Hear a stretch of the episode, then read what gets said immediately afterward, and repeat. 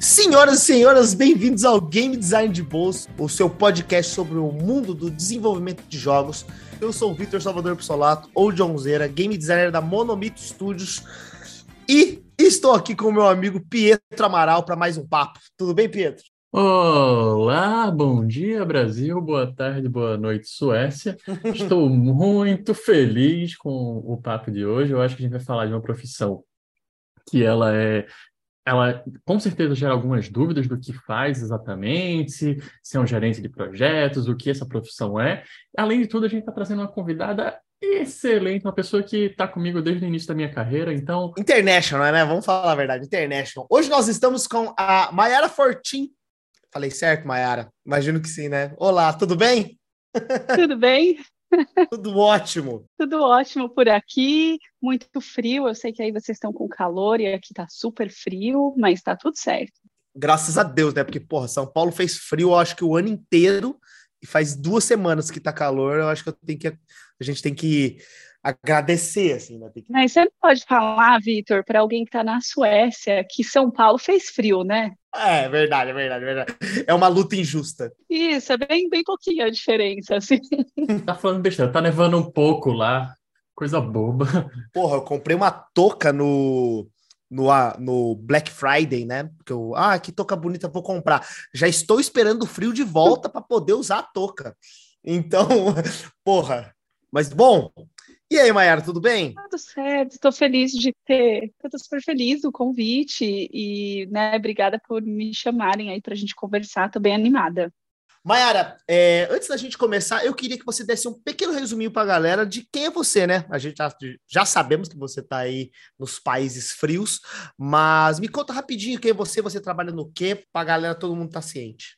Legal, então meu nome é Mayara Fortin, é, eu Agora eu estou aqui na Suécia e, na verdade, na semana em que esse podcast sair, eu vou ter acabado de trocar de emprego. Então, até a semana passada, eu era senior producer em uma empresa e agora eu vou virar product lead em outra empresa. Então, quando isso aqui ficar live e vocês estiverem ouvindo, eu já vou ter trocado de empresa e de título oficial. Uhum. Mas é, eu sou de Guarulhos, de São Paulo, e eu comecei a minha carreira nos jogos mais ou menos há uns sete anos atrás, talvez um pouquinho mais. É, eu trabalhei por muito tempo com projetos em arquitetura, me formei em arquitetura, não me formei em nada que tenha a ver com jogos, mas eu sempre joguei, é, sempre gostei muito de todos os tipos de jogos, de tabuleiro, de jogo digital, e em algum momento eu percebi que eu podia escolher isso como uma carreira, né? Que é, quando eu entrei na faculdade eu não sabia que existia essa possibilidade. Então, anos depois, eu descobri, e aí eu comecei a trabalhar com jogos, né? Estudei e já passei por várias áreas em jogos. Eu passei por área de produto e biz dev, que inclusive é quando eu conheci o Pietro no começo da carreira. é, já ajudei estúdios indies é, com publicação com publishers e depois eu fui para a área de produção, que é onde eu estou até agora a, trabalhando em diferentes estúdios pelo Brasil até essa oportunidade mais recente, que é o meu ex-trabalho, que foi aqui na Suécia, e agora o meu próximo também é aqui na Suécia. Então, é, é, mais ou menos assim. Aí vocês podem me perguntar mais das empresas, se vocês quiserem saber, mas acho que o resumo é, é esse. Porra, legal pra caramba. Primeiramente, parabéns, né? Parabéns aí pela mudança de trabalho. E espero que dê tudo certo aí vai ser foda pra caralho. Isso, tô torcendo. Bom, hoje a gente vai, vai conversar sobre a carreira de producer, né? O que, que o producer faz? Eu acho que a gente tem vários nomes quando você pensa em producer, tem PO, PM, o próprio producer, o sei lá, cara. Eu, eu já trabalhei em, em empresas que utilizavam, tipo assim, quatro, cinco nomes para a mesma coisa. Mas, no geral, a gente vai conversar com o producer, entender como é que é o dia a dia, do que vocês fazem, o que, que você faz principalmente hum, dentro de um estúdio de jogos, né? Eu acho que a gente já poderia começar as perguntas com isso, né? O que, que é o, o, o producer, né? O que, que o time de producer faz num, numa produção durante o desenvolvimento dos jogos. Então, Mayara, um resuminho básico, né? O que você faz diariamente aí no seu trabalho? Isso, então assim, é, acho que a coisa mais importante, Victor, eu, eu acho que producer deve ser a carreira dentro de jogos que mais tem confusão. Então, o que mais tem é essa pergunta. Eu escuto isso de muita gente. Assim, então, não, sou, não tô tão maluco assim, né? Não, não tá. Assim, é, eu até acho que é legal da gente conversar sobre isso, porque dependendo. Tem, tem duas coisas é importante. Então, o que, que um producer faz? Depende da empresa então, o contexto muda muito, porque se você for producer numa empresa mobile, você provavelmente vai ter responsabilidades diferentes de se você for producer numa empresa que está fazendo jogos de PC. Perfeito. Ou diferente até se você está fazendo se você está dentro de uma empresa que tem uma estrutura muito maior, com mais gente, ou se você está numa empresa menor, indie ou, ou não, mas com menos pessoas. Então, assim, é muito variável. E para piorar, porque aí tipo, eu vou colocar mais uma, plantar mais a sementinha da confusão, é, se você abrir o LinkedIn para olhar a vaga nas empresas, você vai ver que cada empresa chama o producer de um nome. E tem muitos nomes, né? Ninguém sabe até agora, então, o que, o producer faz. Cada um faz. Isso! As pessoas inventam o nome que elas quiserem e aí coloca lá. Não, brin brincadeira. Tem uma lógica por trás. E a lógica, ela tem muito a ver com o contexto. Então, é, isso também tem a ver com o que você vai fazer, né? Então, por exemplo, se você tiver numa empresa menor, normalmente o cargo de producer, se você tiver assim, uma, por exemplo, um estúdio indie, você tem uma equipe com seis, sete pessoas, ou você está numa empresa maior, mas a sua equipe é assim pequena, muito provavelmente você vai ter um producer por equipe, que vai ser chamado de ou producer ou project manager, porque as, as empresas também usam muito desse nome, e você possivelmente vai ser a pessoa responsável de fazer as cerimônias com a equipe todos os dias para ver se o projeto está correndo bem.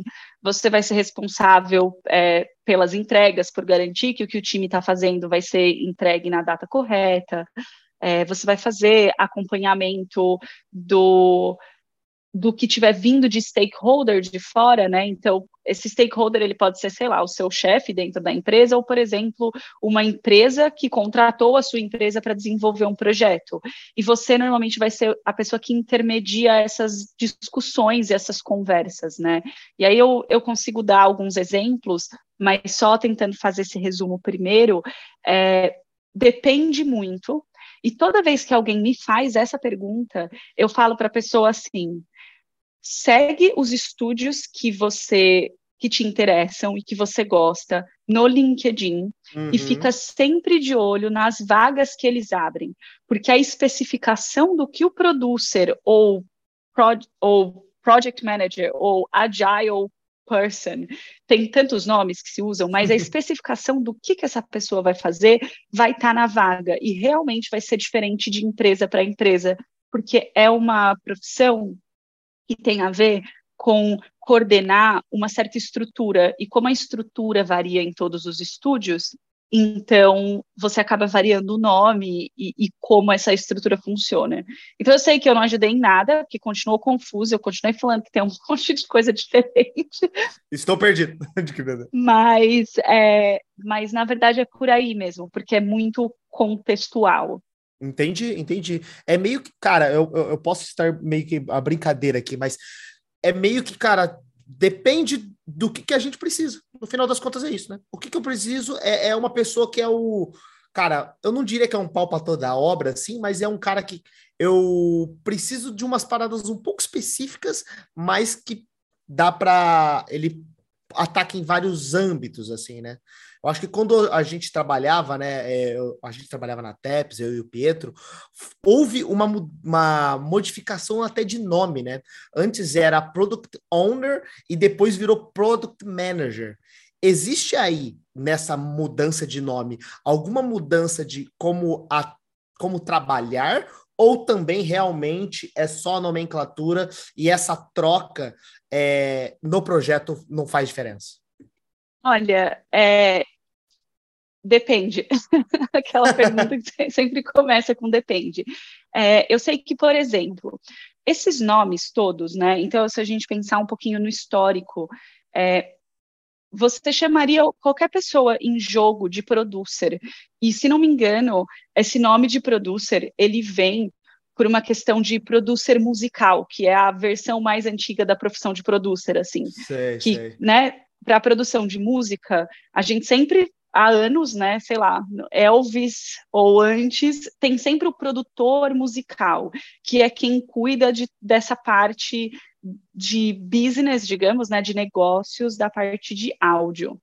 Isso com os anos, quando a gente foi para outras indústrias criativas, esse nome producer, né, produtor ou produtora, ele foi levado e ele foi é, então, ele virou para essas outras indústrias criativas, jogos sendo uma delas. Mas aí, com a evolução de indústria de software, é, muitas coisas de tecnologia que foram surgindo, dentro dessas indústrias de softwares, a gente começou a ter é, o Agile Coach, Sim. o, começou a separar o product owner, que então é aquela pessoa que teoricamente tem a visão do produto. E aí a indústria de games, ela foi absorvendo todos esses nomes dependendo da estrutura que a empresa tivesse. Então é por isso que hoje a gente vê tantos desses nomes. Assim, você nunca vai encontrar um nome producer, por exemplo, quando você estiver olhando para uma vaga para trabalhar. Eu não vou dizer nunca, né? Porque alguém vai falar, mas eu vi uma vez. mas muito provavelmente você não vai encontrar producer para, é, por exemplo, empresa de software ou empresa que faz app, porque esses nomes eles vêm da indústria criativa. Mas o que ah, você vai sim. encontrar é project manager, product owner, product manager. E aí o, os jogos eles foram incorporando esses nomes. Então, entre o owner e o manager tem algumas coisas. É, eu já vi uh, muita gente falando que não gostam do nome Product Owner, porque owner em inglês é dono. E dentro do jogo e dentro de uma indústria criativa, o dono não é uma pessoa. O dono do que está sendo feito daquele jogo é a equipe. Então a equipe Sim. é dona. Então eu já vi muitas empresas não usando o nome Product Owner porque ele dá essa ideia de assim, ah, então eu sou a dona do produto agora, então tudo eu decido, e isso desempodera a equipe. Então, muitas vezes o nome mudou de owner para manager, porque aí eu sou uma gerente de produto ou uma gerente de projeto, mas eu não sou a dona, porque todos nós temos responsabilidade do projeto, todos nós somos donos do projeto. Sim, sim, sim. Então, então as mudanças que eu já vi, elas foram bem é, nesse sentido. Mas o que tem sim uma grande diferença, de repente a gente pode falar disso, é quando é, a gente diz producer ou project manager, né, gerente de projetos, ou a gente diz product manager, que aí é o gerente de produto, porque produto e projeto é a principal diferença que você vai encontrar quando você for olhar para essas vagas. Aí os dois lados de produto e projeto têm pesos muito diferentes, dependendo do, do contexto, e aí eu acho que cada vez mais fica mais claro porque que alguns são chamados de product e porque que outros são chamados de producer ou project ou é, ágil, é, porque tem essa divisão do projeto e do produto. Caramba, que legal. Boa, Maio. E aí, assim, eu acho que a gente já está destrinchando que tem umas diferenças, mas no final das coisas tudo é muito similar. E para, vamos lá, tô, em, tô no mercado, tô procurando uma vaga. É, o que, que é essencial para um producer saber para eu estar na área? Então, o que é que realmente um producer precisa saber para trabalhar no dia a dia? Coisa que não deve mudar entre uma empresa e outra, já que sim, entre empresas tem suas diferenças de posição. Eu acho que você precisa ter algum conhecimento de gerência de projeto. Então, na maior parte do tempo, as pessoas vão chamar isso de ágil, né? Mas você precisa entender o que é, vai, um Kanban e um Scrum. Dificilmente você vai usar Kanban ou Scrum na sua totalidade enquanto você está trabalhando, mas você precisa pelo menos entender, porque essas são metodologias que te ajudam a coordenar o projeto. Então, eu acho que isso é essencial. A outra coisa que para mim é essencial, e quando eu estou contratando producer ou quando eu estou entrevistando pessoas, isso para mim faz muita diferença, é que eu acho que você tem que ter um conhecimento de como que todas as áreas funcionam. É lógico que se você está entrando na vaga, você não vai saber tudo isso desde o começo, mas a ideia é você demonstrar esse interesse em entender como as áreas funcionam. O jeito que você cresce como um producer não é só você sendo a pessoa que mais sabe o, o sei o livro do Scrum inteiro. Eu sei todas as metodologias de coisa. Não, não é assim. Primeiro que a vida real ela vai dar uma atrapalhada em tudo que você lê na teoria que funciona muito bem. Mas mais do que isso, você precisa conversar com gente de todas as áreas. Então, para mim, é fundamental que a pessoa tenha algum conhecimento de como o jogo é feito.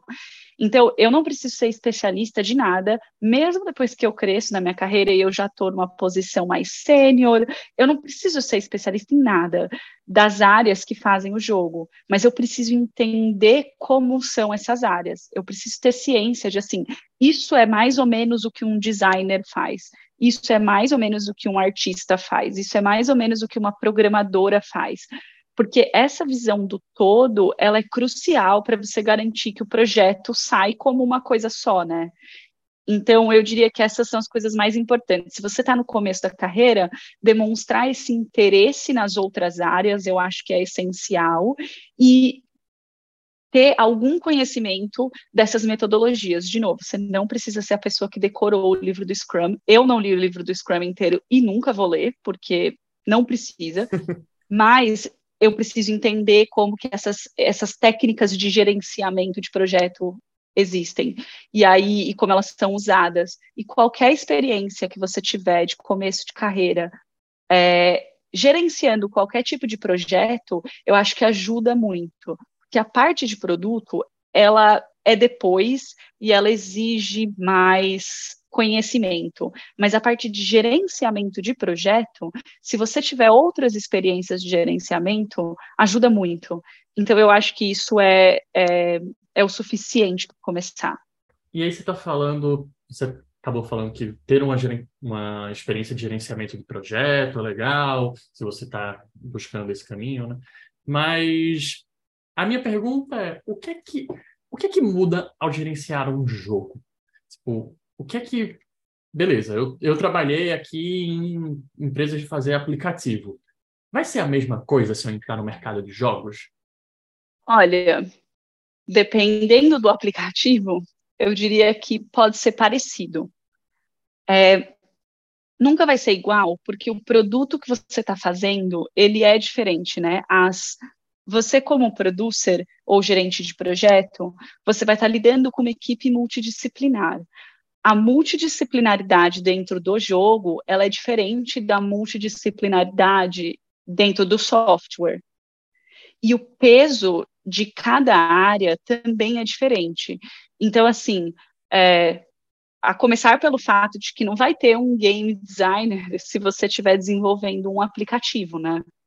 O que você vai ter é uma ênfase muito forte, por exemplo, em, em UX, né, que é a, a experiência de usuário, e você vai ter, possivelmente, um peso também muito, muito grande para tech, para tudo que for de tecnologia, porque esse é o objetivo do aplicativo. Então, ajuda muito como referência, mesmo porque é, discutir sobre o projeto, montar um roadmap, que é o seu mapinha de quando vão ser as entregas ou de quanto quantas pessoas você vai precisar na equipe para entregar alguma coisa, segue um certo padrão. Então, eu acho que a experiência de software ela ajuda, mas como a multidisciplinaridade é diferente, ainda vai ter coisa para aprender nessa mudança. Mayara, é, uma outra dúvida que a gente tem, né? Imagino que bastante gente tem. Quando a gente pensa no producer, a gente pensa nessa figura que é quase que uma figura que está um passo é, atrás no desenvolvimento, né? Ele tem essa visão mais holística e geral do projeto todo, e com isso ele consegue coordenar melhor todo o time, né? Assim como você falou, né? É muito importante o cara conhecer muitas áreas, porque ele vai coordenar esse time, né? Hum, e essa figura, eh, pelo menos há um tempo atrás, né, existia uma figura que também parecia fazer a mesma coisa, que era considerado o diretor do projeto, né? A gente tem os diretores famosos, o Kojima, o, outros diretores grandes de jogos, que era realmente um, um título muito utilizado, principalmente no Japão, né? Onde os caras começaram a fazer esses jogos antigos de console o, o producer que existe hoje, o que, que, ele tem a ver com o diretor? Ele é, é a mesma profissão, é diferente e o, como que eles se conversam, sabe? Existe um time que pode ter um diretor e um producer, ou realmente um é, é a mesma vaga do outro, ou são coisas totalmente separadas que só no imaginário é igual? É, eu diria que é separado, são coisas bem diferentes a menos que você esteja num contexto de indie muito pequeno, onde pessoas acabam tendo que é, usar muitos chapéus, né? Então, quando você está num contexto de indie, você costuma ser, ah, eu sou o designer, o producer, e eu sou a pessoa que faz negócios, porque a gente é cinco pessoas num estúdio, então todo mundo tem que fazer tudo. Sim. Mas em contextos de empresas maiores, é bem diferente. Imagina que, assim, é, o, o diretor ele começa a ter uma proximidade da parte de produto se dependendo da estrutura. Então, assim, tudo que eu estou dizendo, eu, eu, dou alguns exemplos, mas pensem que realmente varia de empresa para empresa. Mas aonde eu estava, então antes eu estava numa empresa que chama Star Stable uh, Entertainment, e a gente trabalhava num MMO é, para meninas com cavalos, é uma coisa super nicho e super específica, mas é um jogo gigante é, que tem, por ser um MMO, ele é um jogo que está live, então ele tem um live ops ali constante. Dentro dessa estrutura, e a, a gente era mais ou menos, acho que 170 pessoas trabalhando no jogo, só para quem estiver ouvindo ter uma noção de escala. Caramba. É, então, eu era producer, é, e tinha uma outra pessoa que era a diretora.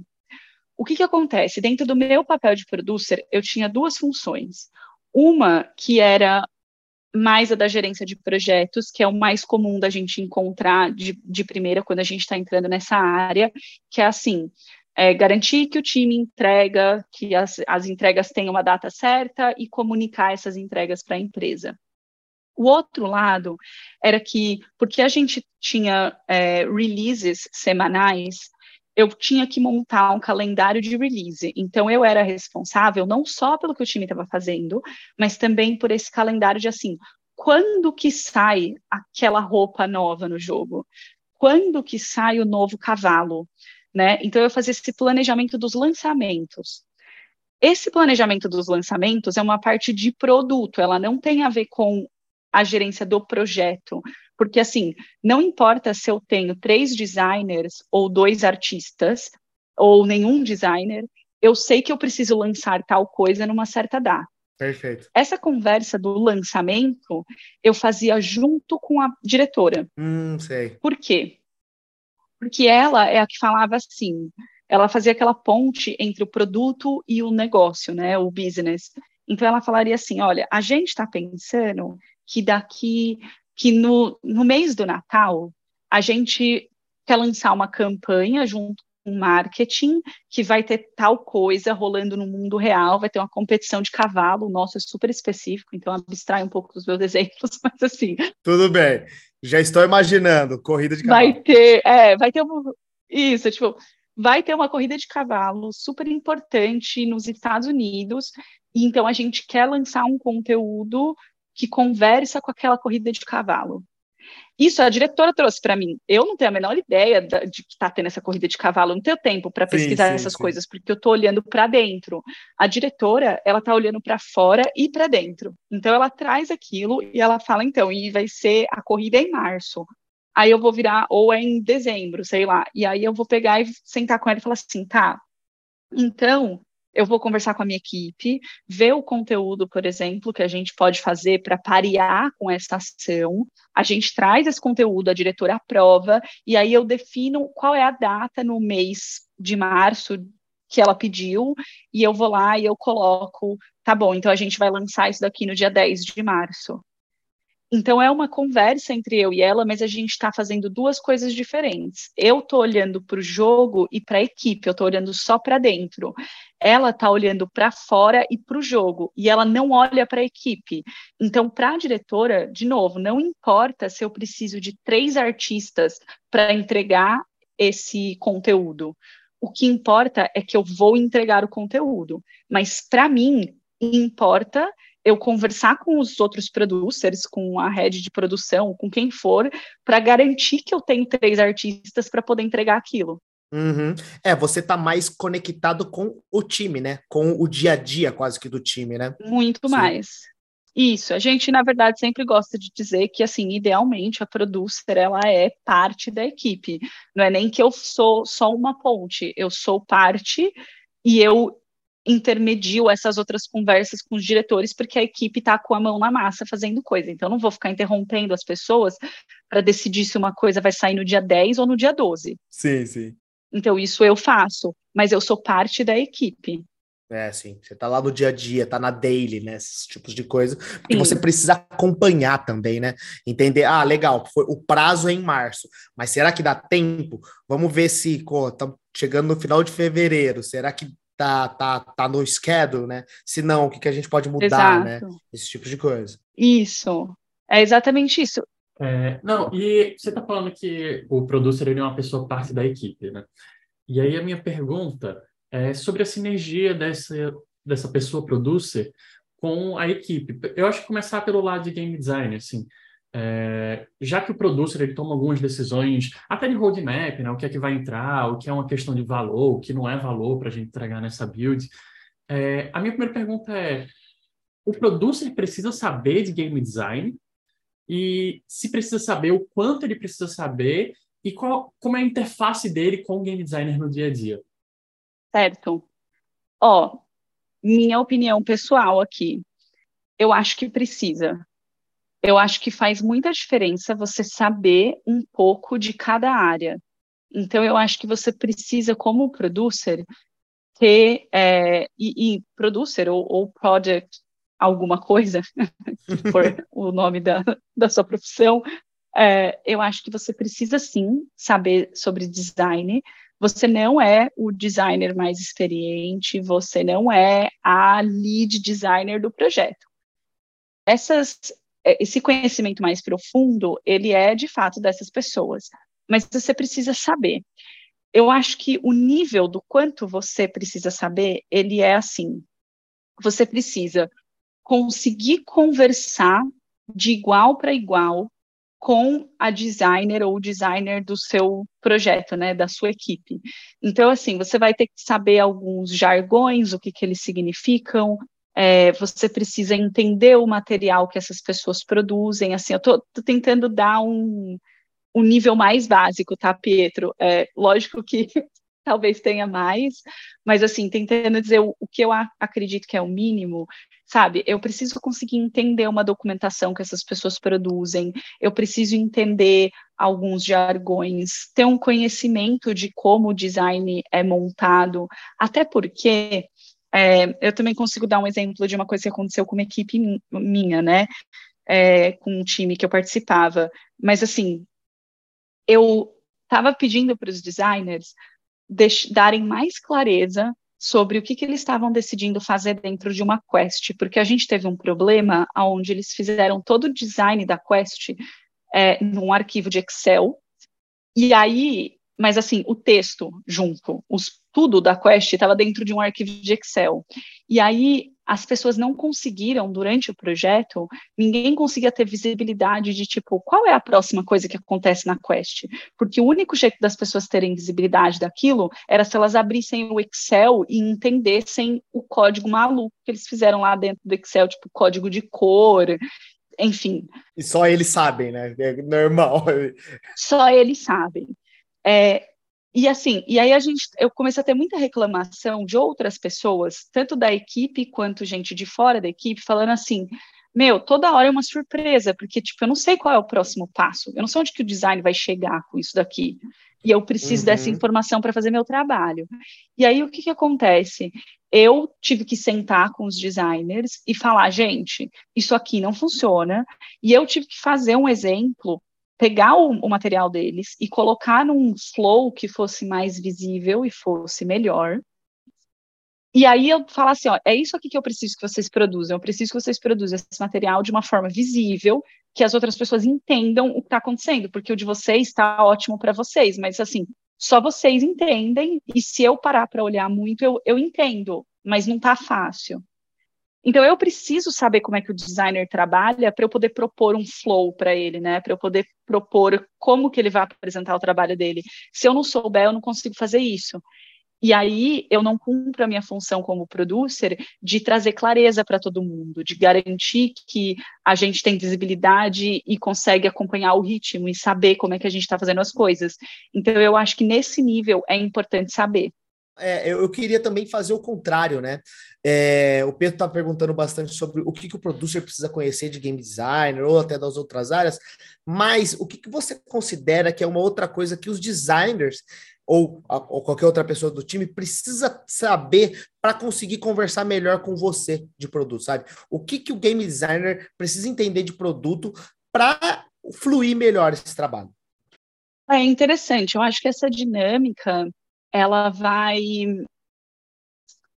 É uma pergunta até difícil assim de responder de um jeito talvez sucinto ou claro, mas eu acho que a primeira coisa é que você, você tem que entender o que, que é a função da outra pessoa na equipe, porque na equipe cada uma das habilidades de cada uma das áreas elas são elas estão lá para se complementar e construir uma coisa junto.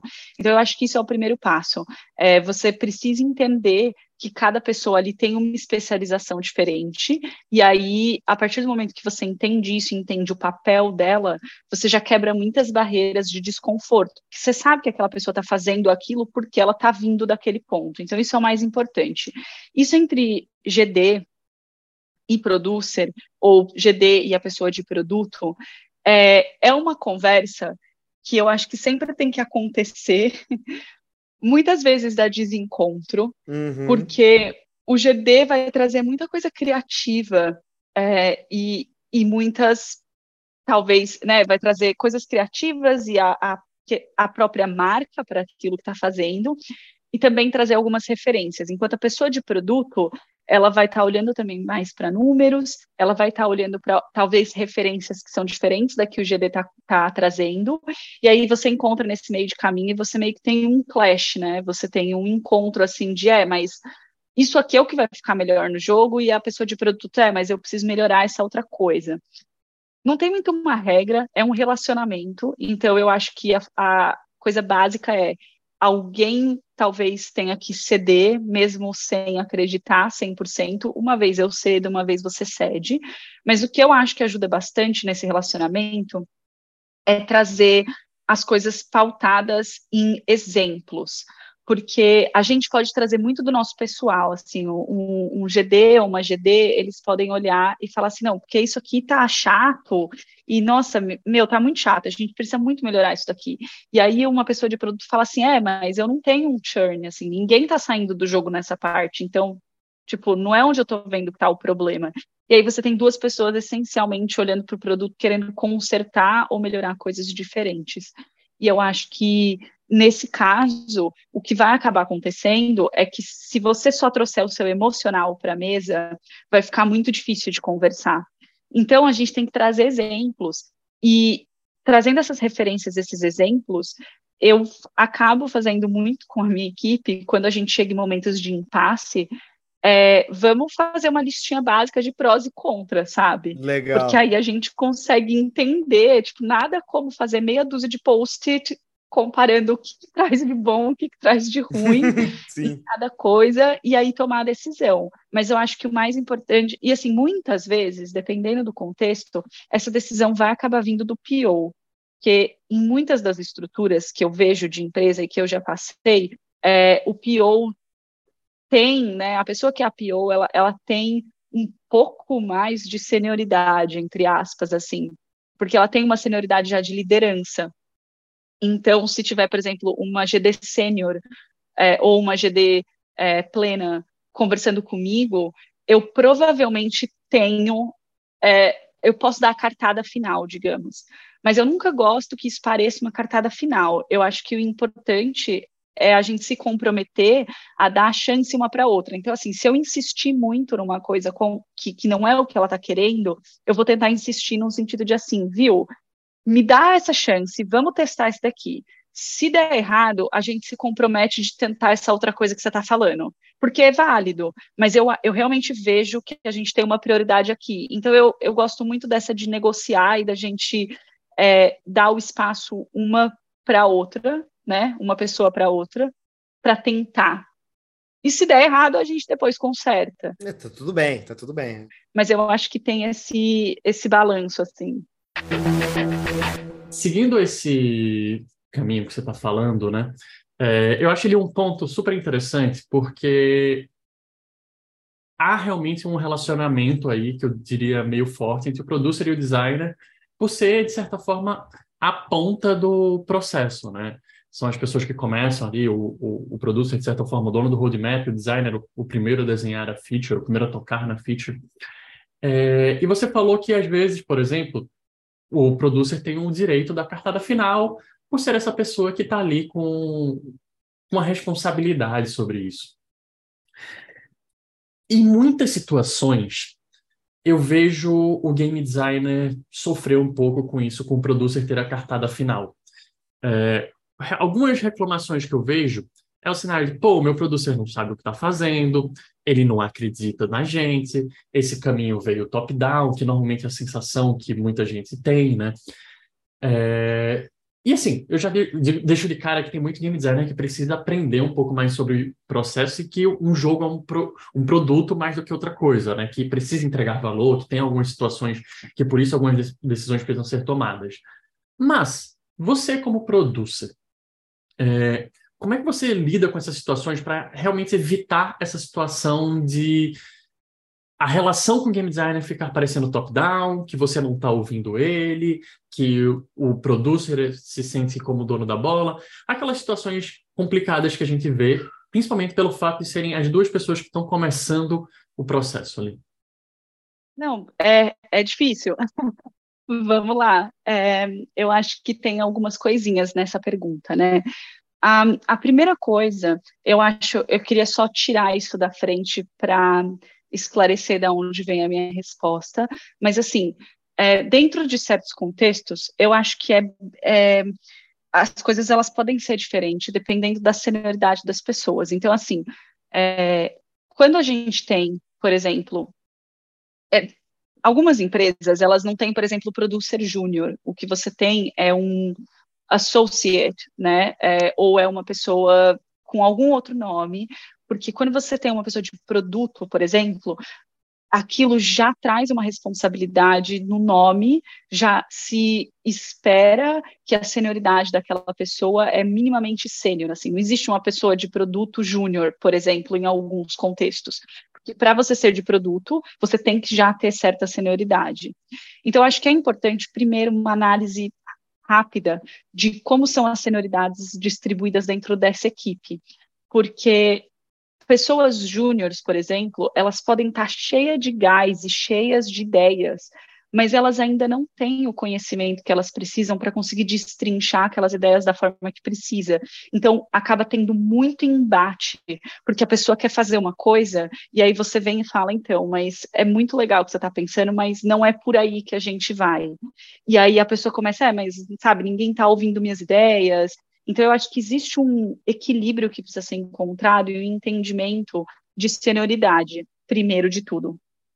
A segunda coisa que eu acho que é importante nisso é assim, eu, eu não sei, é, eu, eu não, não sei como está agora no Brasil, mas quando eu estava aí, a impressão que eu tive nas empresas por onde eu passei e conversando com outros amigos é que as pessoas têm uma visão muito negativa da palavra top-down, como se top-down fosse uma coisa ruim. E eu acho que isso é um, é um mito que a gente tem que quebrar, porque top-down não é necessariamente ruim. E aqui eu vejo que as minhas equipes aqui, elas tinham um entendimento um pouco melhor disso do que as experiências que eu tive no Brasil.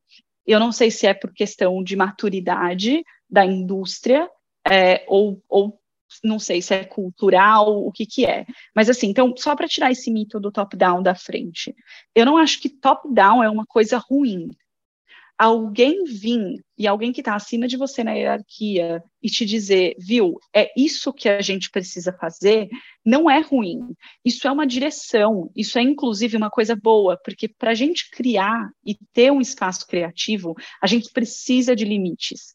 É, num exemplo bem bobo, se eu só virar e falar assim, gente, vamos criar um jogo agora, a gente vai ficar sei lá, cinco horas discutindo qual jogo que é, e se bobear, a gente não chega em lugar nenhum, e a gente vai precisar de muito tempo para pensar num jogo, porque se eu só falar, vamos criar um jogo, um jogo pode ser qualquer coisa.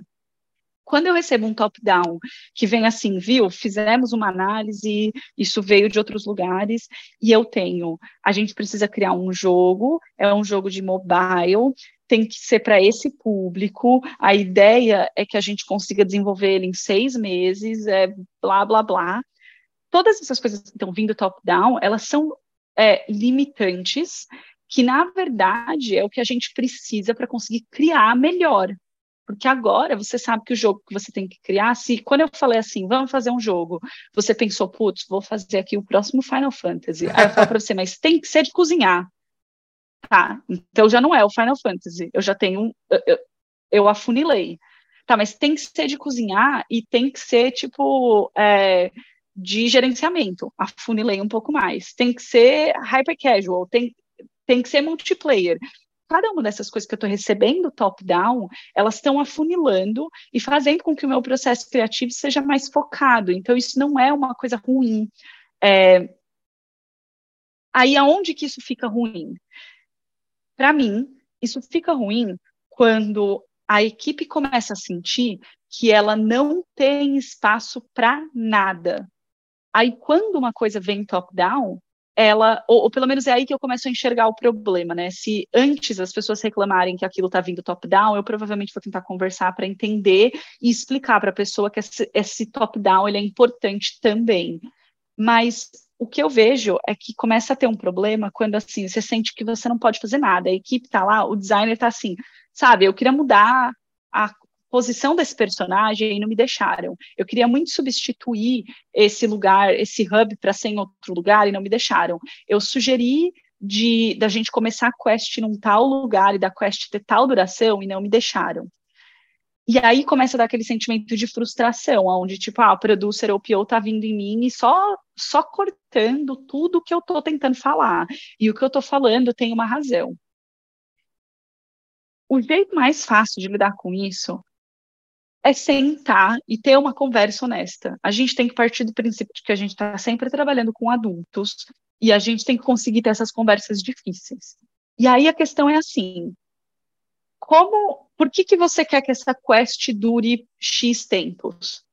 Ah, é porque eu, eu gosto muito de fazer isso com as pessoas, porque eu acho que é, ajuda bastante nas discussões, porque assim, o designer ele te traz soluções, porque é para isso que o designer foi treinado a vida toda, é para isso que o designer é, né? Você faz design para você Sim. trazer as soluções.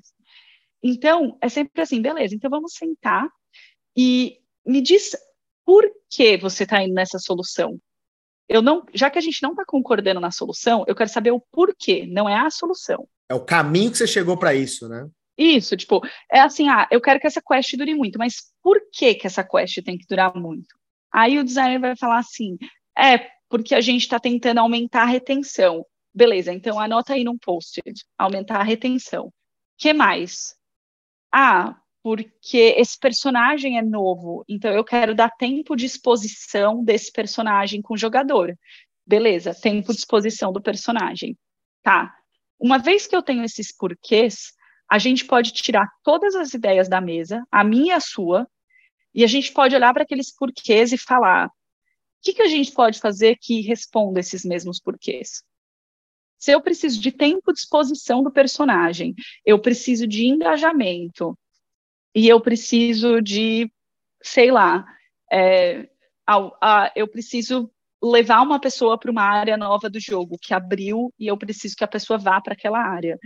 Agora a gente tira as nossas duas soluções da mesa e a gente olha para o que mais que entrega essas três coisas. E aí eu acho que quando a gente faz esse exercício, a gente se força a desapegar da nossa ideia, criar outras, e isso ajuda para a gente entender que não tem uma resposta única para aquilo. E aí a gente consegue começar a conversar. Beleza, ó, mas Sim. essa ideia que você me, me trouxe agora, eu acho que ela entrega mais de engajamento do que aquela outra. Será que essa daqui não é melhor? Uhum. Então eu gosto dessas, eu acho que essas perguntas assim provocativas para a gente tirar o porquê das coisas e depois a gente trabalhar em cima do porquê e não da solução, eu acho que é super saudável de conversar e é um bom jeito da pessoa não entrar nesse clima de frustração, porque aí não é mais não para sua ideia, é, vamos tentar construir essa ideia juntos. Vamos quebrar tudo e, e construir juntos, sabe? Então, eu acho que tem alguma coisa por aí, assim, que dá para ir fazendo. Ainda explorando um pouco esse caminho, é, a gente já comentou como o producer ele é uma posição que, de certa forma, ele tem um poder sobre o, a decisão final. Né? É, em alguns cenários, eu já vi a pessoa ficar frustrada porque o time não estava seguindo o caminho que ela queria. É, por N motivos, né? A pessoa queria que fosse daquele jeito, é, um pouco de ego, a pessoa já foi game designer ou quer ser game designer, mas conseguiu entrar pelo caminho de producer. Que dica você dá para um producer que está começando, provavelmente, e ainda é muito apegada ao jogo, o jogo tem que ser do jeito que eu quero e a equipe não me escuta? Cara, é assim, ó. Primeira coisa para você ser producer é que você tem que saber que você não é a estrelinha do negócio, você não é o centro de tudo. Então, você não precisa saber tudo e você não tem que trazer resposta para tudo. Então, o que você faz é conversar com outras pessoas. E eu sei que parece uma resposta bem genérica, tipo, parece assim, super genérico, é, qual que é o seu trampo? Eu bato papo com a galera. Isso, mas, mas de verdade é assim, vai conversar com outras pessoas. Conversa com o seu gerente, né? Por exemplo, é, o seu head de produção, conversa com outros producers e outros POs, conversa com outros leads. Por exemplo, se você está tendo um desentendimento com alguém de design na sua equipe ou um desentendimento com um artista, uma coisa que dá muito certo fazer, é, que, quer dizer, que pode dar muito certo fazer, é você virar e falar assim, beleza, se você tem outras equipes, né, deixa eu ir conversar com o design, o, o, a equipe de design da outra equipe, que não é minha, é do meu amigo produtor. Por quê? Porque às vezes eu consigo explicar para aquela pessoa, viu, mas eu estou tentando fazer isso. Você realmente acha que a minha situação é muito lixo? É, é muito ruim aqui essa, essa proposta que eu estou trazendo? E aquela outra pessoa vai falar para você, não, não é ruim, mas eu acho que você está apresentando errado, cara. Tipo, eu acho que o jeito que você está apresentando está estranho, mas eu concordo com você. Mas talvez melhor o jeito que você está falando. Ou não, eu não concordo, eu entendo o que a pessoa da sua equipe está falando. Então, assim, é muito importante você conversar com outras pessoas, perguntar para outras pessoas, porque é, senão você vai assim com muita sede e, e cria esse desentendimento entre producer e equipe. Eu já vi isso, por exemplo, gente, assim, é, se você é producer, você não pode ser apegado a nada. A única coisa que você pode ser apegado é data final, isso aí eu aceito, e você tem que ser apegado a como a sua equipe está trabalhando, tipo, a dinâmica. Porque, assim, eu já tive é, treinando associate producers, né, tipo, producer júnior, eu já tive tanta situação onde o producer, assim, é, sei lá, tipo, eu, eu criei, teve uma, assim, que eu achei, eu até dei risada, porque é errado eu rir, mas eu ri internamente, assim, eu não ri para as outras pessoas. mas Sei.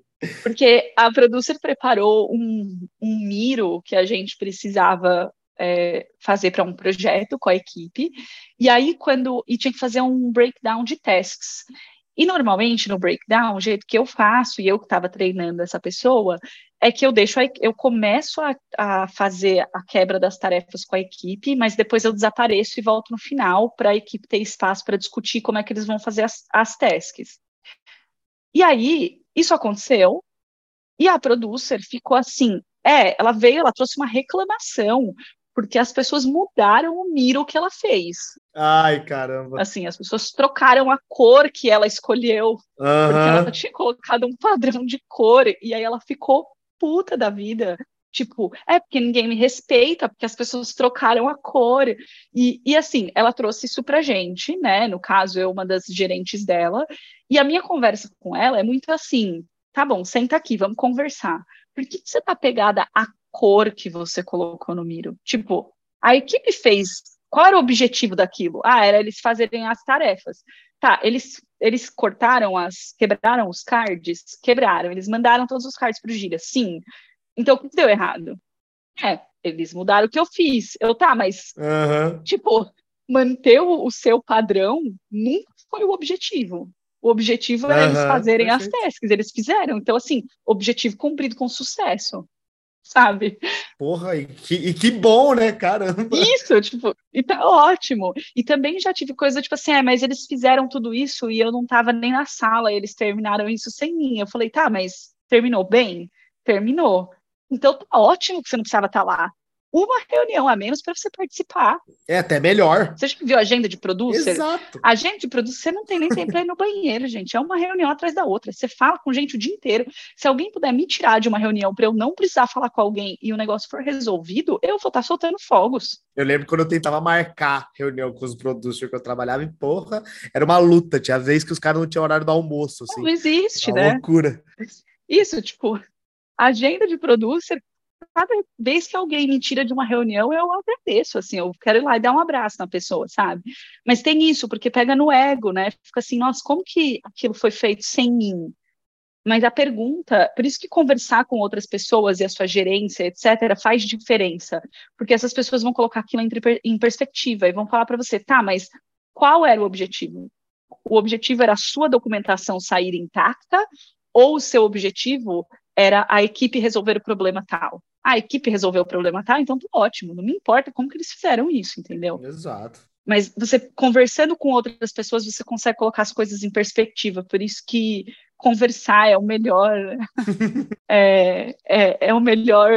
Remédio. Isso, é a gente vai bater nessa tecla várias vezes, que, porra, conversa, né? Senta e conversa, que é o melhor jeito de você resolver qualquer problema, principalmente problema de trabalho, né? Que, que, que é sobre ideias, sobre modos de fazer e tudo mais. Sim, e, e, e quando senta para conversar, lembra que conversa não é uma briga que você tem que sair ganhando da conversa é uma conversa. A gente tem que sair uhum. com uma solução. A gente não tem que sair da conversa com a Mayara saindo por cima, com o Pietro saindo por cima, com o Vitor ganhando. É, o cara chateado, né? É, com o Vitor ganhando ou com o Vitor perdendo, não é isso. É uma conversa, porque tá todo mundo no mesmo barco e é, um, é uma coisa co-op, sabe? Fazer o jogo é co-op. Pronto, ótimo. Ótima referência. Bom, vamos mudar um pouquinho o papo. Eu queria conversar um pouco com você sobre principalmente as siglas e as nomenclaturas que a gente utiliza nesse meio, que eu acho que é uma coisa que é muito o time de producer que, que mantém, né? Que é principalmente a, os KPIs sobre os dados do desenvolvimento, os OKRs. Então eu queria que você desse um resumo para a gente o que, que, eles são e como hoje em dia você trabalha com isso. Você olha diariamente para eles. Isso é um ponto chave do universo do, de producer e como é a sua relação com isso? Mas vamos lá, primeira perguntinha. O que são os KPIs, né? O que são os KPIs, o que é a OKR da vida e como isso funciona no dia a dia do trabalho? Isso, então assim, é, KPI é uma sigla em inglês, que é Key Performance Indicator, que é basicamente os indicadores chaves de performance. Então, são, digamos assim, de um jeito simples, eles são os números para os quais você olha para saber se alguma coisa está indo bem ou mal, né? Então, um exemplo bem besta poderia ser tipo quantos installs eu tenho no meu jogo todos os dias, se eu estiver falando de um jogo mobile. Isso é um indicador. Eu tenho zero installs, eu tenho 100 installs, eu tenho um milhão de installs. Uhum. Então, isso é um KPI. É, os, os, dados são todos os dados de tudo, né? Mas aí o que é OKR, que aí são Objective Key Results, isso em português são os eu vou traduzir muito, porque a gente usa muito a sigla em inglês na área mesmo, né? Mas. Exato, exato. É, mas são basicamente os resultados que você espera. Então, eles não são necessariamente a métrica, tipo, são 100 pessoas entrando todos os dias, ou 100 pessoas que compram todos os dias, porque esse é o indicator, ele é mais um objetivo geral. Então, vamos dizer que, assim, o nosso objetivo é de aumentar a retenção, o tempo da sessão do jogador. Então, vamos dizer que o jogador abre meu jogo, ele joga por cinco minutos e vai embora. E aí, agora eu tenho um objetivo de aumentar esses cinco minutos e, e fazer com que ele seja maior. O número exato, ele vai ser um indicator, né? Mas o objetivo de aumentar esse tempo de sessão, ele é esse OKR, assim. Isso é uma explicação bem simplória é, em cima disso. É, trabalhar com esses, é, é, entender disso, tá? Entender de KPI, de OKR, tem muito a ver com você trabalhar com um jogo live. Então, por exemplo, mobile tem muito disso e vai ser exigido esse tipo de conhecimento do producer ou da producer. É, e qualquer jogo que tem live ops, então no meu caso, que eu estava num MMO, é, também tinha. Se você estiver trabalhando com jogos que são produtos fechados, que vão ser lançados, por exemplo, com uma publisher, você vai lançar para um console, aí isso daqui é bem mais distante da realidade do producer para esse tipo de jogo, porque nesse tipo de jogo o producer vai estar muito mais ligado a projeto e datas de entrega e quanto de conteúdo que entra em cada coisa. Isso aqui serve para jogo realmente que já está na mão do jogador, digamos assim, e que que tem uma vida, né, live, basicamente. É, então, em empresas maiores, isso vem muito do setor de BI, né, que é, é inteligência de negócios.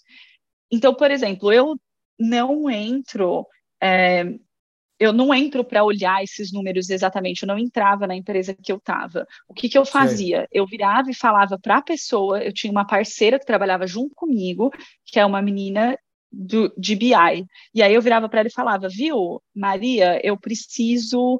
É, eu estava querendo ver o tempo de sessão médio. Eu queria ver quanto que mudou o tempo de sessão quando a gente lançou tal coisa na release número X. É, lançou a feature do cavalo de março, né? Que, que a gente tá começando do evento. O que aconteceu, né? Exato. Aí eu falo para ela o que eu quero ver e ela traz isso para mim.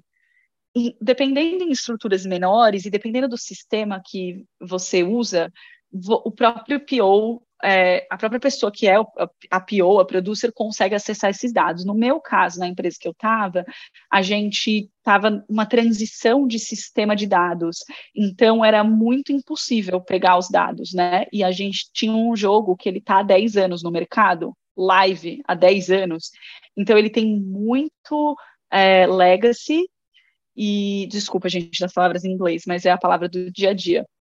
Mas ele tem é, legado, né? É isso que fala. Sim, legado, exatamente. isso. Tem um legado, então é extremamente difícil encontrar os dados, porque é tipo uma variável que alguém criou há oito anos atrás e nunca documentou. Tá lá, exato. Então, impossível. Então a gente tinha que passar por essas pessoas. Então eu nem arriscava tentar encostar, porque eu não saberia por onde começar. É, a, a, encontrar, porque as variáveis não têm nome, né? Elas têm qualquer coisa que alguém inventou e, e não tinha a pessoa que era o cientista de dados que tinha que descobrir. Então eu ia nessa menina, que ela era analista de dados, e aí eu só pedia as coisas para ela, ela me trazia. É, então é mais ou menos como, como funcionava. Eu sabia o que eu tinha que pedir e ela sabe como que ela tem que me apresentar o que eu estou pedindo. É como traduz isso ali, né? Isso, e a gente também tem uma conversa, porque assim, várias vezes, ó, para mim é super importante é, deixar claro que eu não sei de tudo. Então, assim, eu, eu chegava na menina de BI e a gente tem que ter conversas honestas com as pessoas. Eu, ó, eu queria ver se o tempo de sessão aumentou aqui aqui, mas sei lá, eu sinto que eu tinha que ver mais alguma coisa, mas não sei o que, que eu peço para ver. Você tem alguma sugestão? Uhum. E aí ela, ah, tem. Boa, eu vou trazer um negócio para você. Eu falei, beleza. E várias vezes eu mandava para ela, eu falava assim, viu, isso aqui que eu pedi é meio burro. Me avisa. Tipo, é um dado burro para pedir? Aí ela, é, podia ser melhor. Eu, então, tá bom, então melhora ele para mim, por favor, e traz de volta, sabe? Então, eu acho que tem isso, você tem que ser é, leve e sincero, assim, nas interações para conseguir trazer. E, e esses são os números e as coisas que a gente, provavelmente, os diretores ou o CEO da empresa, eles vão cobrar do producer ou, ou sei lá, da rede de produção, esses números, a melhoria desses números, né? Então, é por isso que producer acaba, é, ou product owner, acaba trazendo é, essa visão para a equipe, fala, oh, é aqui que a gente precisa melhorar, é isso aqui que eu quero que o próximo teste seja, porque existe essa cobrança vindo de algum outro lugar, porque alguém está fazendo esse acompanhamento mais minucioso, sabe? Ainda nesse cenário de coisas que o producer precisa estar de olho, né? A gente fala muito do roadmap, que na teoria é uma das coisas que o producer tá, tem um, o maior controle, né? Decisões e tal é, e que é cobrado também sobre a aplicação disso, até muito baseado nesses KPIs, nesses dados que a gente comentou é, passo atrás. Como é você, no momento em que você decide, pô, vou construir aqui um roadmap, quais são as ações que você enxerga que um producer deveria tomar? Né? Então, para quem está ouvindo a gente, quer ser um producer de jogos, ou é um producer de jogos e quer trabalhar mais essa construção de roadmap, quais são os processos que você enxerga e as dicas que você dá para a construção disso? Primeira coisa, conversa com todo mundo. isso é a primeira coisa. É isso, gente, é o, é o, é o meu conselho para tudo. É a palavra do dia, né? Isso, é Exato. é conversa com todo mundo. Por quê? Você vai com esse roadmap, ele nada mais é do que um calendário barra plano do que vai ser desenvolvido quando e de o que, que eu pretendo melhorar, né, em termos de valor, dentro desse calendário. A primeira coisa que você tem que fazer para construir um roadmap é assim: pega seu caderninho de notas, onde você gosta de anotar as coisas, e você sai conversando com todo mundo. Se tiver um setor de marketing, você pergunta para o marketing se eles têm visibilidade de alguma campanha, de alguma coisa que vai acontecer nos próximos meses, porque o roadmap também, para quem estiver pensando, ouvindo isso assim pela primeira vez, ele é o seu é, vamos dizer, daqui a seis meses para frente, ou daqui a um ano para frente. Então, você precisa ter visibilidade do que vai estar tá acontecendo nesse tempo que você está projetando para frente. Então, se às vezes marketing está começando a investigar a possibilidade de uma campanha, então pergunta sobre isso. Pergunta para outras pessoas, aí depende da hierarquia dentro da sua empresa, é, o que, que elas estão vendo de tendência de mercado, é, se existe uma expectativa né, um OKR específico ou um KPI específico para você seguir em momentos X ou Y de acordo com o que a empresa está te apresentando. Então, o primeiro passo, converse com todo mundo, anota tudo que você puder. Uma vez que você tem tudo isso, aí você tem as informações que você precisa para construir essa entrega. Ah, eu já sei que existem essas preocupações. Porque se o roadmap fosse só um calendário do tipo, eu vou fazer, ó, três semanas demora para eu entregar o personagem, uma arma de personagem. Logo, se eu vou fazer cinco armas, eu multiplico três semanas por três. Se fosse só isso, ia ser muito fácil, né? Mas não é. O que, que eu tenho? Eu tenho que falar assim, beleza, eu vou entregar uma arma. Ah, por quê? Porque eu sei que tem um, um objetivo que é, é, ou por exemplo, sei lá, eu tenho um KPI de que eu quero aumentar a venda de arma, e aí eu quero né, multiplicar o quanto um jogador compra de arma. Bom, se eu quero que ele compre mais, eu preciso dar mais conteúdo para ele é, comprar. Então, eu vou fazer uma arma. Mas se eu fizer cinco armas e, tipo, der errado, eu gastei o tempo de cinco armas para testar se o negócio dá certo. Uhum. Então, acho que é melhor eu testar com duas, né? Acho que duas dá. Ah, tá bom. Mas como que eu sei, né? Eu tô aqui tendo essa conversa comigo mesma, mas na vida real eu vou estar tendo essa conversa com outras pessoas. Eu vou fazer uma. O que eu sempre faço é eu converso com todo mundo, eu anoto tudo. Aí eu faço uma primeira versão minha, que é tipo cheia de é, coisas que eu tô assumindo. Aí eu volto nas pessoas e vejo assim, viu? Eu tô assumindo isso daqui. Eu viajei ou não? Porque conversar com as pessoas com papel em branco é muito difícil. Então, você ter alguma coisa para você direcionar a conversa e tirar dúvidas e saber quais são as perguntas que você quer fazer para as pessoas. Agora, assim, ó, eu assumi que duas armas é suficiente. Pode ser que duas armas não é suficiente. Pode ser que quando eu mostro aquilo para o meu designer, ele fala assim, viu? Mas duas armas é, a arma consome muito rápido. Então, duas armas não dá tempo é, da pessoa ficar mais tempo no, no jogo e dela querer comprar. Acho que a gente precisa pelo menos de oito armas. Pô, oito armas parece muito. Por que, que é oito? Ah, babá, babá, conversou. Tá bom, cinco então? Então a gente vai voltar no número inicial de cinco? Vai.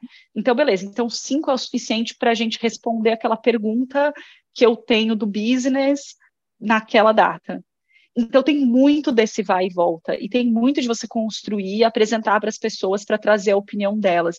Isso também é um processo legal porque todo mundo se sente ouvido durante esse processo, o que depois vai gerar menos frustração se houver mudanças ou se é, houver, sabe, percalços que aconteçam no caminho ou qualquer coisa, elas tendem a gerar menos frustração, porque desde o começo você foi envolvido nos porquês. Você sabe o que, que eu estava tentando resolver ali? Eu já tinha uma pergunta lá que eu fiz para você há seis meses atrás. Então, você lembra que a gente não está apegado a ser cinco armas. A gente está apegado a testar um número de armas mínimo para ver se a gente consegue aumentar o, o, a compra dessas armas. Se a gente chegou agora, seis meses depois, e você falar assim, meu, não precisa de cinco, é quatro é o suficiente, você não vai ficar pegado a ser cinco, porque você participou comigo quando você sabia a razão daquilo, sabe? Você entendeu, né? Você entendeu logo. Isso, e você sabe que eu estou respondendo. Isso também é uma coisa legal, de que assim, é, por exemplo, com a minha última equipe, né, o time que eu fazia parte, eles tinham um entendimento incrível de tudo que estava dentro do roadmap porque eu ia, eu fazia muitas reuniões com eles também, do tipo, galera, eu tô colocando isso daqui por causa disso, ó, isso aqui é por causa disso. Isso além de criar uma confiança, porque depois se aparece uma coisa do além no roadmap, você tem 90% de chance das pessoas só assumirem que eu coloquei lá por alguma razão, porque elas sabem que eu converso com tanta gente que não está vindo necessariamente de mim. Uhum mas elas também têm, começam a ter uma noção de que as decisões e os planos, eles estão ligados a muitas outras coisas, porque elas acompanharam o seu vai e volta. Isso faz com que aquilo seja menos pessoal. É, eles até entendem exatamente o que, que você está fazendo também, né? Ah, tá bom. O, o, é, o que, que ela está fazendo hoje? Ah, ela está fazendo essa. Você está tentando fazer um gostinho para marketing aqui. Então é Exato. por isso, a gente sabe, beleza, sabe? Sim, sim, sim, exatamente. É, então acho que, que, tem isso, elas participando do processo, é, vendo você construir, você cria esses outros momentos de conexão que são super importantes, até para o entendimento do que todo mundo está fazendo. Bom, é, Mayara, eu acho que a próxima pergunta é sobre realmente. Bom, você comentou, né? Algumas empresas têm por serem poucas pessoas no mundo do desenvolvimento, elas pegam vários chapéus, né? Ah, legal, eu sou o producer, mas eu também sou o game designer, sei lá. Eu sou o producer, mas eu sou o CEO e eu também sou o cara da contratação, por exemplo. Eu queria entender com você quando você acha que deve ter um producer na equipe. Você acha que é obrigatório sempre ter um producer e se como você acha que deveria ah, essa equipe está precisando de um producer ou não? E em que momento ele entraria? Olha, é, vai parecer uma resposta suspeita, Vitor, uhum. mas eu acho que sempre, Legal. sempre. Você sempre precisa ter um producer. Porque, assim, sei lá, você já tentou limpar a casa enquanto você deixa alguma coisa no fogão cozinhando? já entendi sua referência, já entendi onde você vai chegar. Tipo, não dá certo, sabe? Assim, em algum momento você vai estar, tá, sei lá, numa parte da limpeza onde você vai esquecer que a panela tá no fogo, ou Sim. você vai lembrar e aí você vai derrubar na hora que você sair correndo para desligar a panela, ou você não vai limpar direito, porque você vai limpar mais ou menos e você vai ficar toda hora voltando para a cozinha para ver se a panela está cozinhando, e aí você vai levar a sujeira sabe? Então, sim, sim, sim. não dá, não dá. É, a gente tem funções diferentes. Eu acho que alguém sempre tem que ser o producer. Num contexto de equipe menor e indie, eu acho que é totalmente. Uh, eu acho que é ok, é bem aceitável você não ser um producer full time, digamos assim, porque se você tiver uma equipe, quanto mais independente a sua equipe é de construir as coisas, menos você precisa ser um producer que está em cima de todos os detalhes, porque você tem outras pessoas também estão fazendo isso. É, olhando no ombro. É. Então, assim, a minha equipe mesmo, né, eu estava numa empresa razoavelmente grande, é, mas a minha equipe, ela, eu tinha leads dentro da equipe que eu confiava totalmente. Então, era assim, gente, assim, eu não vou, não vai rolar de eu ir na planning hoje, mas isso aqui é o objetivo da planning. Eu não aparecia na planning, e quando eu voltava, ela estava feita, estava bem feita e tudo certo, entendeu? Então, você não precisa estar em tudo o tempo inteiro, mas essa figura de producer precisa existir por causa disso, porque se as pessoas começam a multitask, né, fazer muita coisa ao mesmo tempo, nada sai bem feito. Ou alguma coisa sai super bem feita e a outra simplesmente explode. Não né? existe, né? né? Não é, é feita. É, Tipo, você esqueceu a, a, a, panela, você limpou a casa muito bem, mas você tá no andar de baixo ou no andar de cima e você esqueceu a panela na cozinha. E quando você volta, a panela explodiu na cozinha e queimou a comida. Uhum. Então, assim, precisa ter alguém que tá com esse passo para trás, olhando e vendo, ou oh, ali vai dar ruim. Ó, oh, ali, aquilo ali, ó, tá demorando mais do que do que a gente tinha falado. Então, eu acho que a, a, o papel dessa pessoa é fundamental.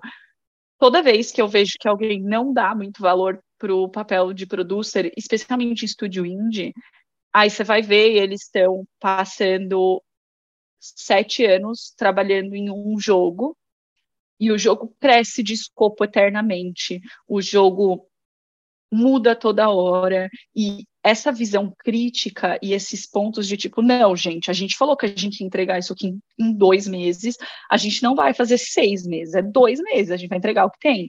Isso precisa ter alguém, é, tipo, precisa ter alguém que está removido, entre aspas, para conseguir falar isso. Porque se for alguém que está envolvido no, tipo, eu estou me apaixonando pelo que eu estou criando, eu não consigo ter essa visão racional, sabe? De é, parar sim. quando tem que parar. É, muita paixão, né? Não quero largar meu filho. Isso. E, cara, alguém precisa ter essa visão para, sim, totalmente. E tipo, a arte sempre pode ficar mais bonita, o design sempre pode ficar melhor. Mas quando que a gente para? Quando que é suficiente? Quando eu chego no suficiente para o meu objetivo. Mas aí eu tenho que estar tá olhando para o objetivo e não para o quão legal é desenvolver esse sistema, entendeu? Uhum. Então, é, eu acho que é fundamental. Bom, mãe, e aí a gente falou bastante sobre a profissão, a gente falou que é uma, você em algum momento comentou que essa profissão é uma profissão que já existe uma senior, já exige uma senioridade, né? Não existe um producer júnior, bem entre aspas, né? A gente tem a pessoa que está começando ali na carreira, mas ele já ganha uma certa posição de poder ali no time.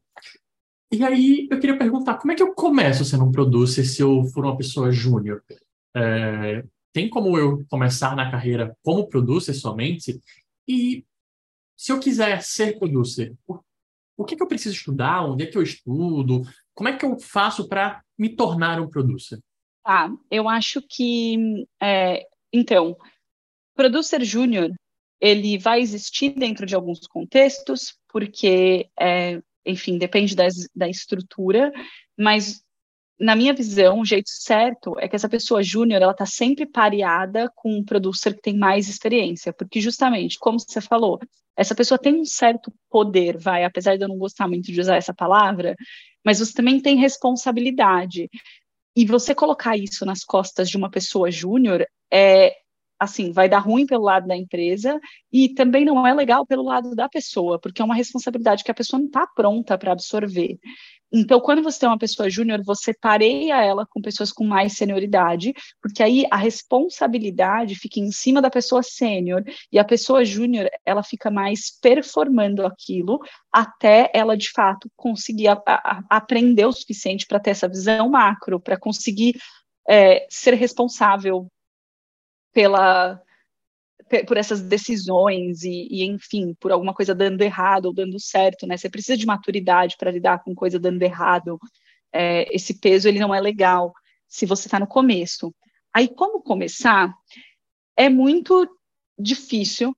É, inclusive eu vou até plantar uma sementinha porque eu tô vendo de tentar montar um treinamento para producers. Ah, que legal. Porque não tem isso no mercado brasileiro. Uhum. Assim, eu agora vou dar ideia para um monte de gente e depois que sair esse esse podcast, um mês depois vai ter 50 cursos. É, quero um royalties, pelo assim. menos, né? Royalties, royalties da ideia. Mas assim, é, eu, eu quero montar isso. Que aqui na Suécia, você pode ir para as escolas de jogos e você tem o curso de producer. Então, você sai com uma formação de producer.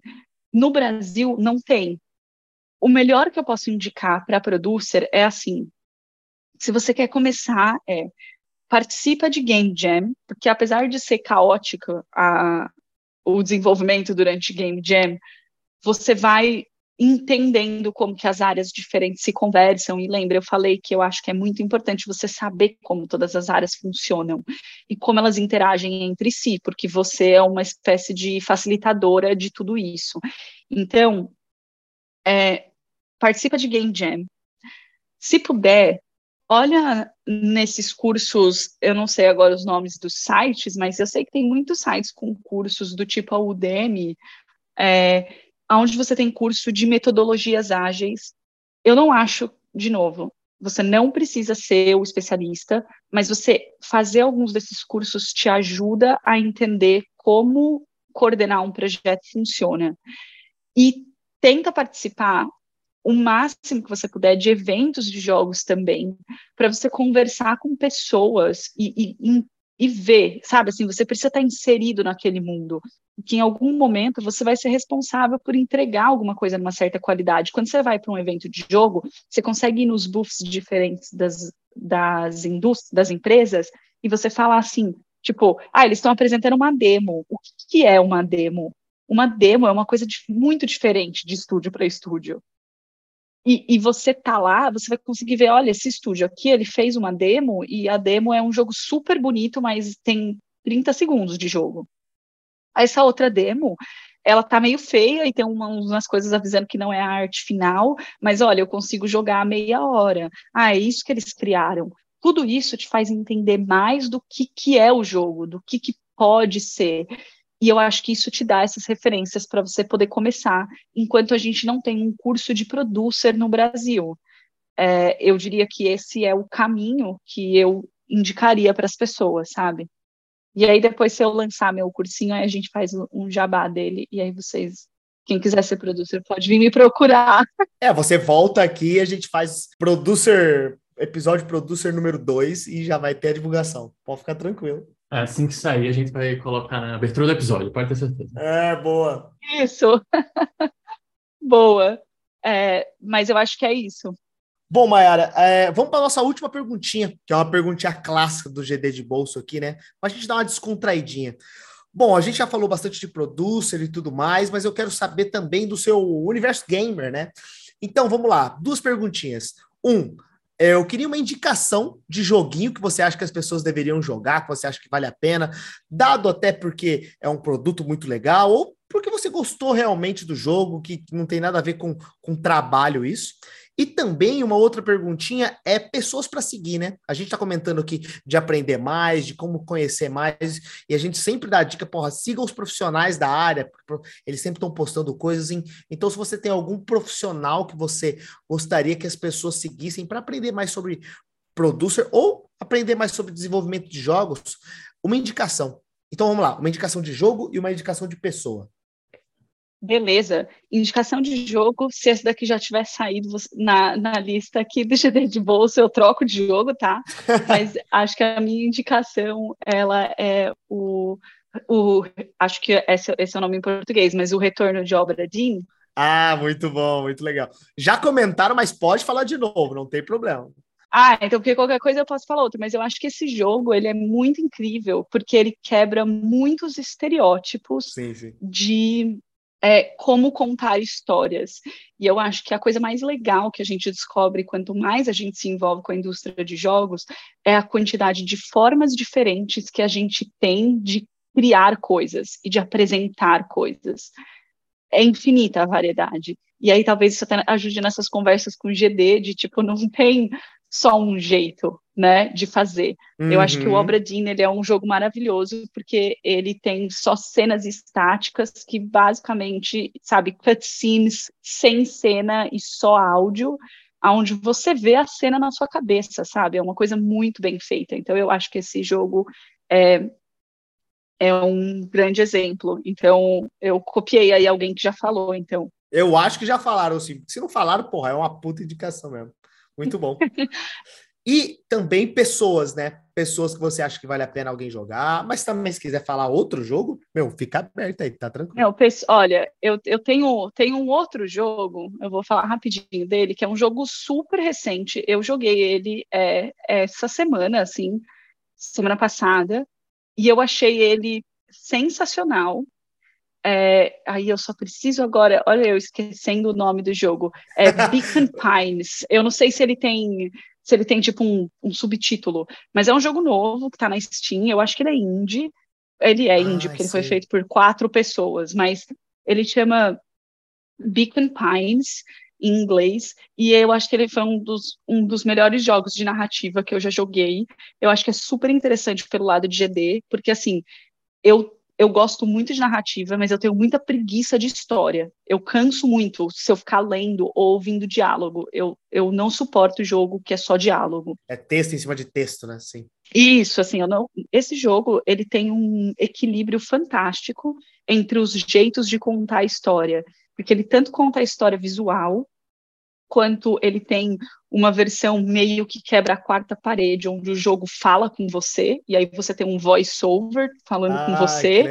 Ele tem os personagens conversando entre eles, e dentro de como os personagens se conversam, ele também tem jeitos diferentes de mostrar os personagens conversando. Então eu achei assim, o, o jogo é pequeno, é feito por cinco pessoas. Eu acho que ele foi um Kickstarter, mas eu achei ele um assim uma obra de arte. A, a, forma como ele trata a narrativa dentro de estruturas diferentes assim de sistemas diferentes eu achei fantástico. Então super Caramba. recomendo.